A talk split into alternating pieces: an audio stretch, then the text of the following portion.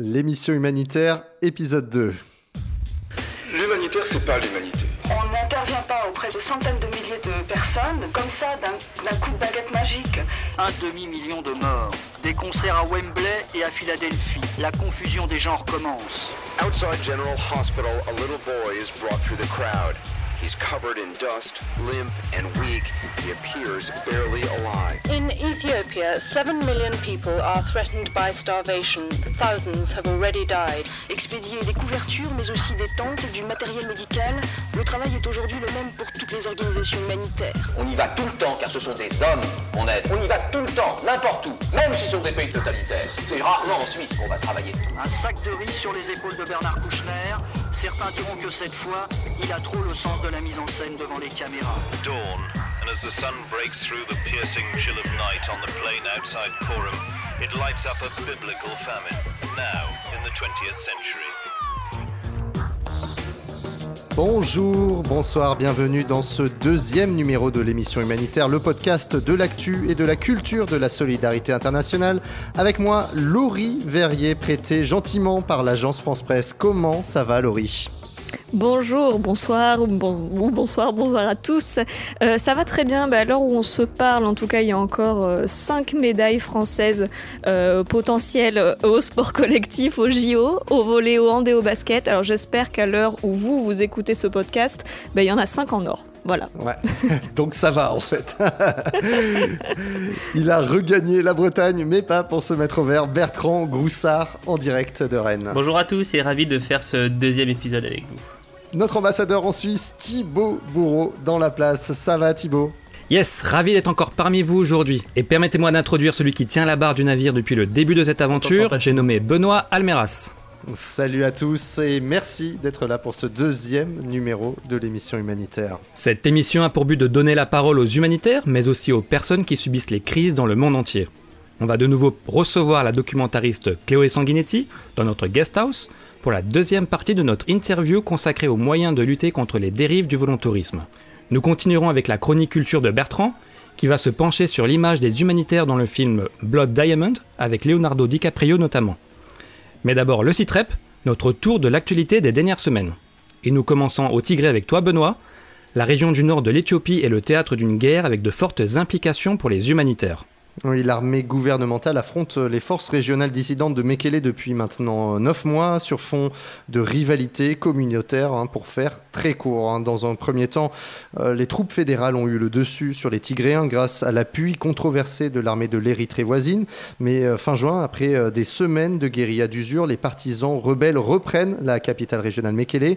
En déroute à 10 Abeba a appelé les jeunes sous les drapeaux pour combattre les Tigréens. Alors ce conflit a des conséquences hein, pour les habitants d'une région déjà en crise. Selon OCHA, le Bureau des affaires humanitaires des euh, Nations Unies, 90% de la population a actuellement besoin d'une aide d'urgence. 400 000 personnes sont à risque de famine.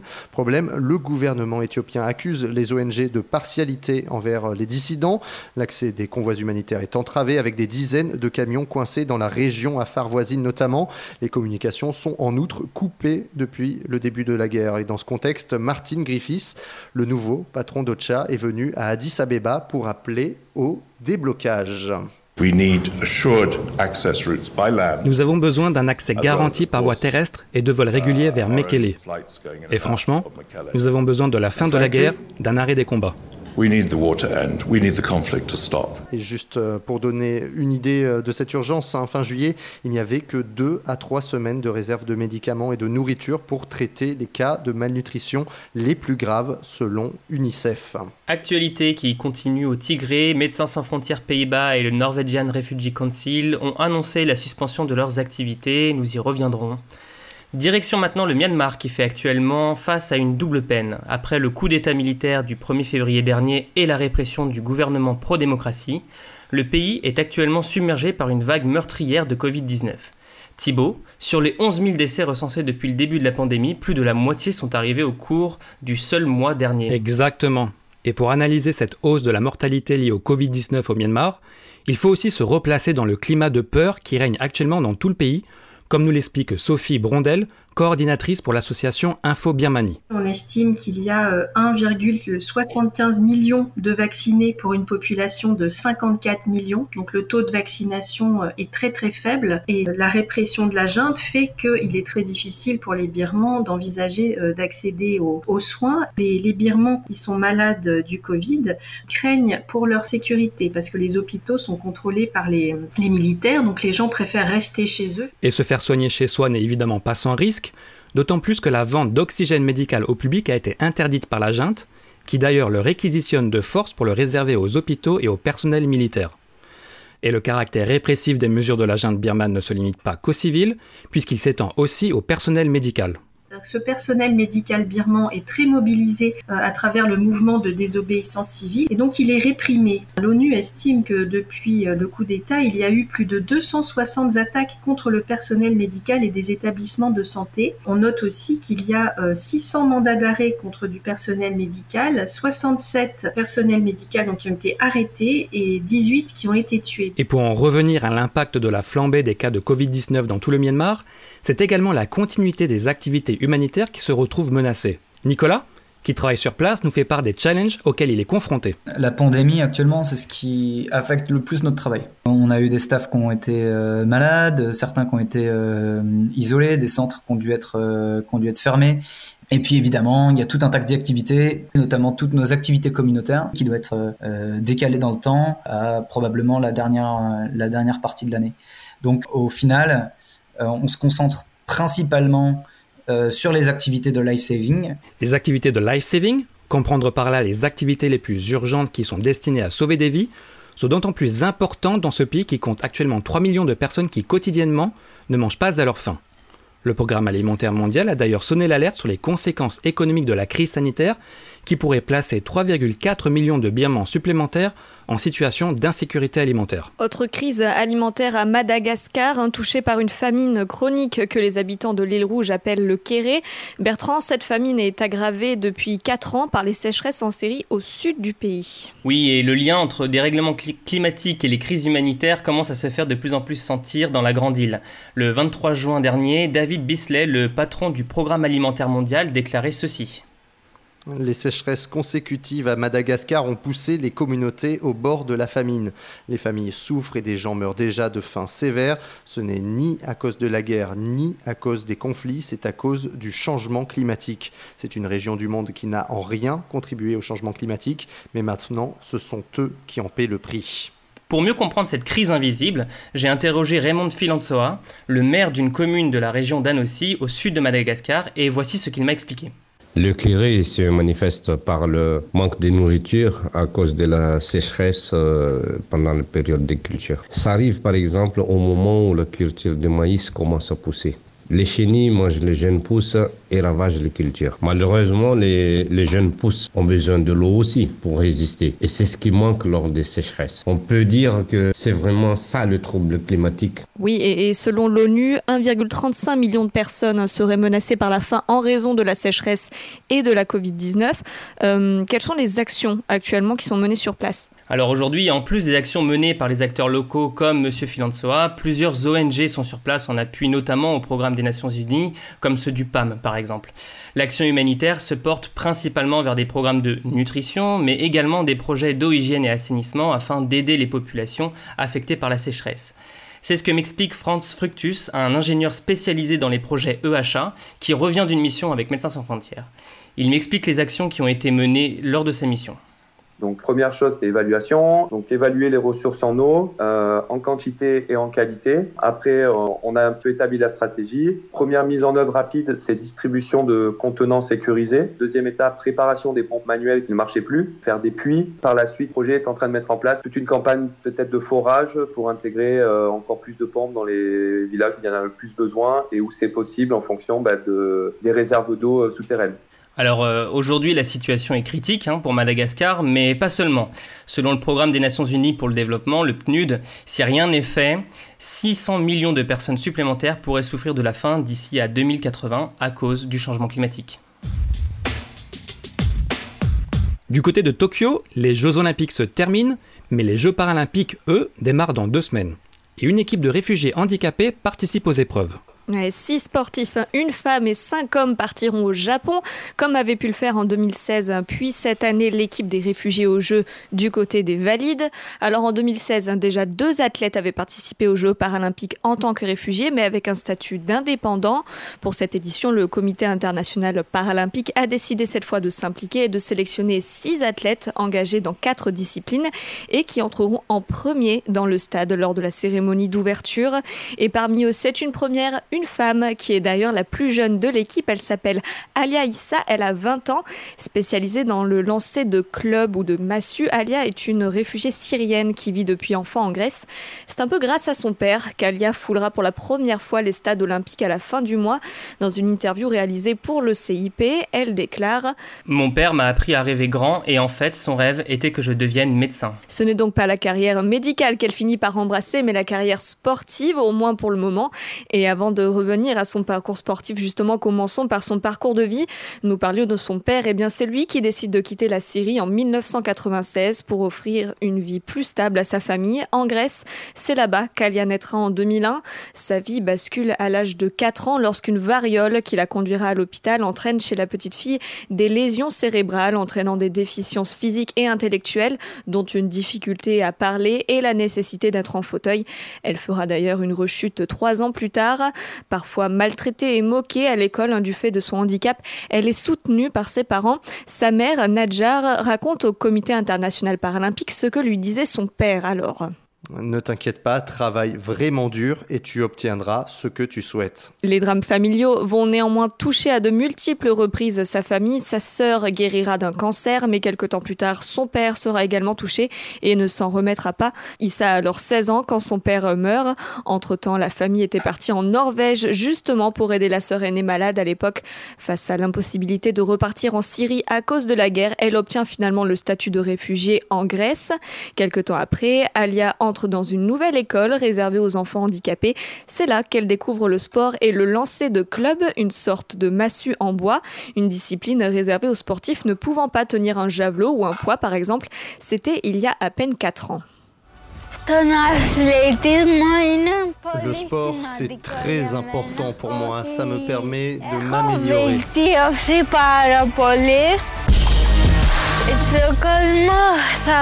J'aimerais dire aux parents que s'ils ont un enfant handicapé comme moi à la maison, ne le gardez pas enfermé, encouragez-le à faire du sport.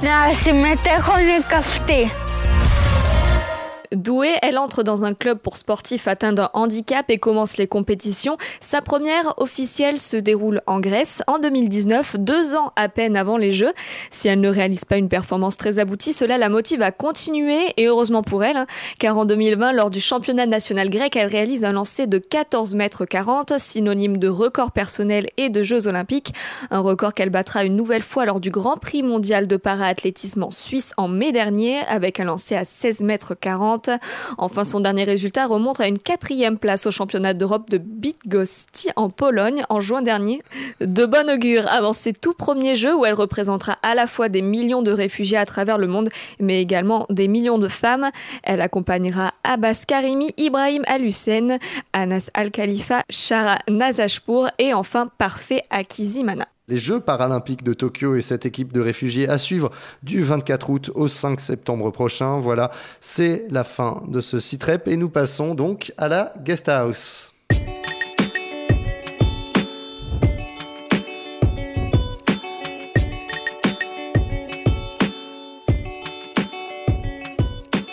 Deuxième partie de notre entretien avec la documentariste Chloé Sanguinetti, réalisatrice du documentaire The Voluntourist.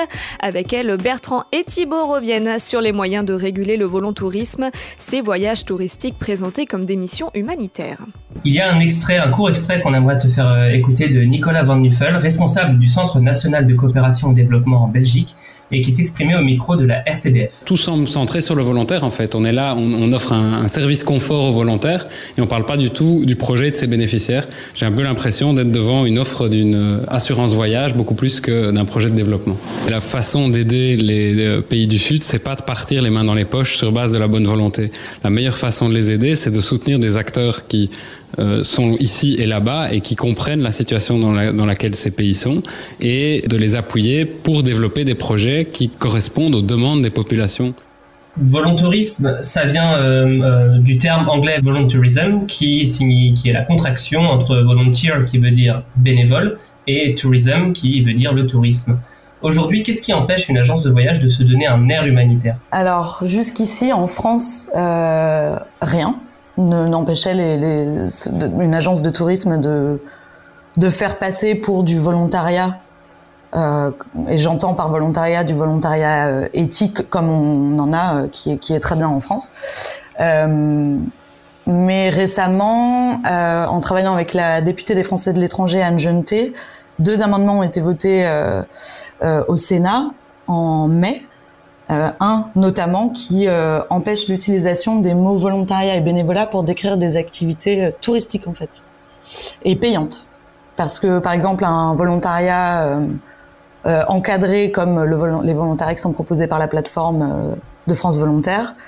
Euh, c'est des volontariats où les volontaires sont sont rémunérés, ils sont, ils sont logés et ils ont, oui, même si elle est petite, quand même une rémunération. Ils sont formés au départ, ils sont encadrés sur place, euh, ils sont obligés de montrer un CV avant de partir et, ils sont affectés à des missions qui leur qui conviennent à leurs compétences. Donc ce, cet amendement vise justement à un peu donner des outils à, des personnes qui voudraient s'engager pour faire bien la différence entre un volontariat donc euh, qu'on appellerait responsable, qu'on appelle responsable, euh, et une expérience d'aventure, de voyage comme le volontourisme. Et après, ça, reste à leur choix. Mais il faut que dans ce marketing, la différence soit bien, soit bien faite pour que les gens aient les clés euh, pour réfléchir de manière critique à leur engagement. Et euh, les chiffres au sujet du volontourisme restent assez vagues, car on ne sait pas précisément combien de personnes dans le monde participent à ce type de voyage, même si on parle d'un million et demi de personnes chaque année. Dans tous les cas, l'intérêt pour ces pratiques ne se dément pas, et ce en dépit des efforts de sensibilisation à ce sujet.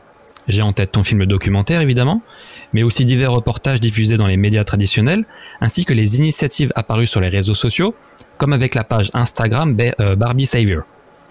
Alors quelle serait selon toi la stratégie qui serait à la fois la plus pertinente et la plus efficace pour lutter contre le volontourisme?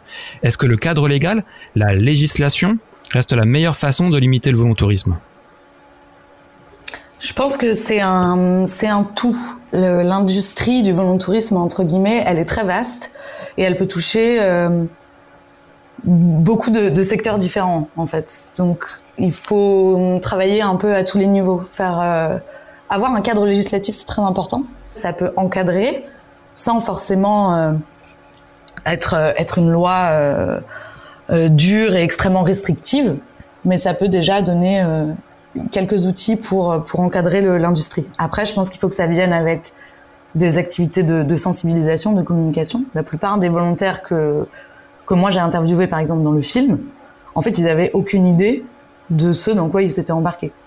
Euh, on leur avait jamais parlé de euh, qu'est-ce que le tourisme éthique, qu'est-ce que bien se comporter à l'étranger, euh, c'est quoi être un touriste responsable. Et c'est le genre de questions euh, qu'il faut qu'on se, se pose en, amont. Euh, comment on aide, se poser les bonnes questions, qu'est-ce qu'elle, euh, quelles compétences j'ai, combien de temps j'ai à donner, euh, pourquoi je veux aider. Je pense que si on, si effectivement il y a une sensibilisation, une communication autour de tout ça, ça changera forcément l'approche qu'on va avoir à ce genre d'engagement. Peut-être commencer par des, s'engager sur des missions de volontariat en France avant de se poser les questions d'aller à l'étranger. Pour rebondir sur le cas du législatif, on peut également citer le cas de l'Australie qui en 2018 est devenu le premier pays est devenu le premier pays à interdire à ses ressortissants le volontourisme et en particulier le tourisme dans les orphelinats que le pays considère comme une forme d'esclavage moderne. Est-ce qu'il y a une possibilité d'étendre justement euh, ces notions de traite humaine euh, à ces pratiques de volontourisme L'Australie, en fait, elle a reconnu un, texte de, loi contre la traite des êtres humains et en fait, elle a rajouté à ce texte-là euh, le tourisme en orphelinat. Et donc ça, ça implique euh, effectivement des conséquences euh, légales.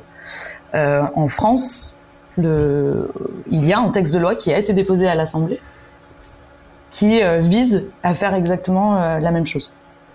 à reconnaître le, le, le, volontariat en, orphelinat comme une forme de traite des, êtres humains. Et donc ça, ça impliquerait forcément toutes les conséquences légales qui vont avec euh, l'interdiction de faire de la traite des êtres humains. Euh, on attend que cette loi soit discutée, débattue et euh, potentiellement votée euh, à l'Assemblée. Et c'est quelque chose sur lequel il faut qu'on continue de travailler parce qu'en fait, ça permettrait ce travail législatif-là, de le mettre en valeur, ça permettrait de commencer en fait à avoir une conversation autour de ce sujet-là et donc d'amener la sensibilisation, la communication et potentiellement le changement de comportement euh, des gens qui décident de s'engager plus tard. Quelles sont les prochaines échéances justement pour cette euh, proposition de loi? Alors euh, c'est compliqué, en plus on va rentrer en, en période de campagne. Euh, le, le, le, le, texte de loi est déposé, il est là. Il faut après qu'on trouve un moment euh, dans l'agenda législatif pour qu'il soit, euh, pour qu'il soit débattu. Et ça, euh, c'est un peu hors de mon contrôle à, moi. Mais, mais bientôt, j'espère. Je me mets à la place d'une personne qui vient d'entendre tout ce que l'on vient d'expliquer, et s'il est maintenant clair qu'il faut éviter à tout prix les voyages qui entrent dans le champ du volontourisme, qu'est-ce que toi, Chloé, tu conseillerais à celles et ceux qui nous écoutent et qui veulent malgré tout se rendre utiles participer à des projets solidaires, que ce soit en France ou à l'étranger Je pense qu'il faut rappeler déjà que qu'il y a du volontariat en France qui est offert, qui est euh, qui est éthique, qui est responsable, qui est qui est encadré. Donc il y a des options pour euh, pour s'engager bien. Ça, ça implique de faire un peu des recherches euh, en amont et de et de se poser les bonnes questions. Je pense que, enfin, ce que je recommande, moi, c'est souvent une question qu'on qu me pose de toute façon, mais ce que je recommande, c'est d'abord de se, de faire un petit travail d'introspection. Euh, il faut également faire énormément de recherches sur le, sur l'organisme avec lequel on parle, leur poser plein de questions. S'il y a des volontaires qui sont déjà partis avec eux, est-ce qu'on peut parler à ces volontaires-là, leur demander leur avis? Euh, Il y a une, euh, avec des gens qui travaillent sur ces questions euh, de, de volontourisme, on, parle de la règle des cinq minutes. En fait, si tu peux aller sur un site et euh, réserver ton expérience de volontourisme en cinq minutes, c'est qu'il y a clairement un problème. C'est qu'on t'a pas posé assez de questions, que toi-même tu t'en es pas posé assez, que euh, c'est à peu près sûr que le, projet de volontariat, entre guillemets encore volontariat, sera axé autour du, touriste euh, plutôt que euh, autour des communautés locales. Donc ça, je pense que c'est une bonne euh, règle et une bonne chose à garder en tête euh, quand, euh, quand on choisit l'organisme avec lequel on part. Après, il faut aussi rappeler qu'il y a énormément de, de volontariat en France qui est proposé, qui est euh, éthique, qui est responsable, qui est encadré. Mais euh, c'est des structures qui vont demander un CV, qui vont faire une préparation au départ, qui vont faire une préparation, enfin, en tout cas, un retour d'expérience, qui vont être présents euh, tout au long de la mission. Euh, c'est souvent un, volontariat plus long dans des ONG locales qui sont implantées dans les pays depuis longtemps et beaucoup plus suivi. Je pense que après, à la fin du travail d'introspection, quand on se dit, bah, finalement, euh, je pense qu'aucune de mes compétences ne va convenir pour euh, construire un puits, une pompe à eau ou aller travailler en orphelinat. Euh, D'ailleurs, il ne faut jamais aller en orphelinat.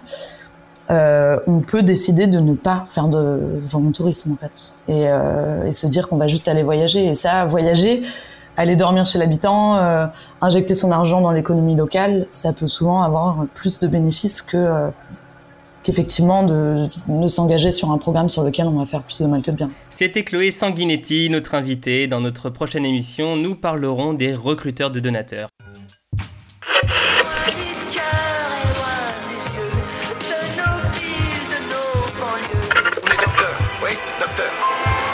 soigner les blessés.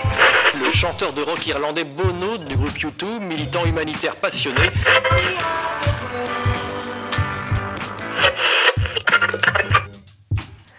Notre chronique culture sur Blood Diamond est un film de 2007 et réalisé par Edward Zwick. Le casting est composé de Leonardo DiCaprio, rien que ça, Jim Onunsu et Jennifer Connelly. Un trio de choix donc pour incarner trois personnages embarqués au milieu de la guerre civile du Sierra Leone de la fin des années 90. Oui, alors l'histoire tourne autour des mésaventures de Solomon Vandi, joué par l'acteur béninois Jim Onunsu. Enfin, quand on parle de mésaventures, on parle quand même d'une attaque dans son village menée par le RUF qui le sépare de sa famille famille qui est obligée de fuir. Alors le RUF, c'est le Front Révolutionnaire Uni, un groupe rebelle plutôt violent qui enrôle des enfants soldats et qui finance ses actions militaires par l'exploitation des fameux diamants de sang ou diamants de guerre. Dès le départ, Solomon part en quête de retrouver sa famille et pour cela, il compte évidemment sur les humanitaires, sur place et notamment l'UNHCR, le Haut Commissariat aux réfugiés. Excusez-moi, monsieur. Je m'appelle Solomon. Regardez les listes. J'ai déjà regardé les listes. Vous devez remplir des papiers au bureau des réfugiés. J'ai déjà rempli les papiers dans le bureau. Alors Dieu seul peut vous aider. Monsieur, monsieur, monsieur. Non. Oups, ah non, pas de chance. Bon, bah le HR, c'est vraiment plus que c'était. Et en réalité, euh, on se rendra bien compte hein, tout au long du film que ce n'est pas vraiment un film qui va valoriser les actions humanitaires, c'est même plutôt l'inverse. Les organisations humanitaires des Nations Unies sont en réalité un frein dans la quête de Solomon de retrouver sa famille. Mais heureusement, Solomon Vandy n'est pas seul. Grâce à un étrange coup du destin et après avoir été jeté en prison, notre héros tombe sur Danny Archer, incarné par Leonardo DiCaprio. Ce dernier lui propose son aide malgré les petites réticences de Solomon. Qui t'a fait sortir de prison, hein? On fait équipe tous les deux. Je ferai jamais équipe avec vous. Et si je t'aidais à retrouver ta famille? Qu'est-ce que vous savez sur ma famille? Les bureaux d'assistance sont inefficaces, les hôpitaux sont surchargés, il y a d'autres moyens, mon vieux. Menteur. Regarde-moi, je connais plein de monde, des blancs en plus. Sans moi, t'es qu'un noir parmi les autres en pleine Afrique.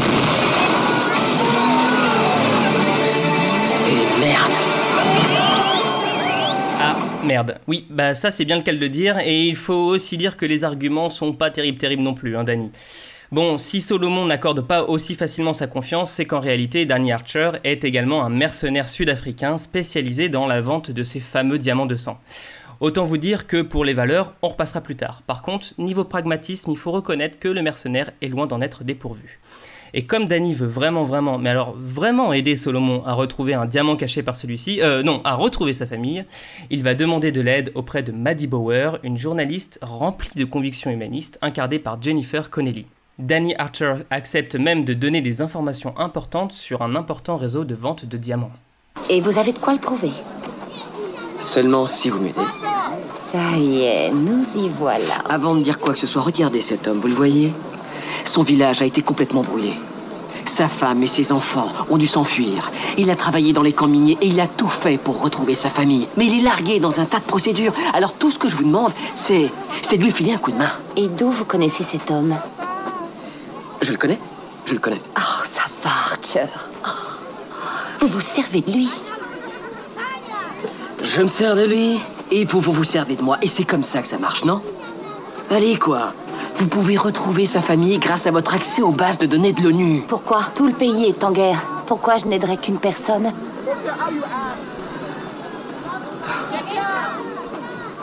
Ah, Je peux pas croire que c'est moi qui ai dit ça. Et si, m'a dit, et tu l'as dit, et non seulement tu l'as dit, mais en plus c'est enregistré. Bon, alors c'est vrai que les convictions humanistes, ça va 5 minutes, mais après il faut aussi accepter le principe de réalité. Et c'est ce que j'ai trouvé d'intéressant finalement dans ce film. Le regard porté par les humanitaires est souvent assez dur, ils sont présentés comme idéalistes, déracinés et plutôt inefficaces. Et cette inefficacité, elle se retrouve beaucoup dans la lourdeur administrative que les héros de Blood Diamond contournent grâce à leur réseau et à des passe-droits. Mais au-delà des procédures, les humanitaires sont également confrontés à une situation globale assez bordélique, hein, qui est présentée dans le film comme étant le TIA, le This is Africa, nous apprend le pragmatique Danny Archer. En effet, un des postulats du film est que l'Afrique est un continent maudit qui serait éternellement en proie à une situation humanitaire catastrophique, de quoi alimenter le cynisme du personnage interprété par Leonardo DiCaprio qui se montre franchement défaitiste sur l'avenir du Sierra Leone et de l'Afrique en général. Alors, à l'issue de ce film, moi je voulais vous poser la question, qu'est-ce que vous avez pensé de cette vision plutôt fataliste de l'aide humanitaire apportée euh, à l'Afrique euh, qui est présentée dans ce film?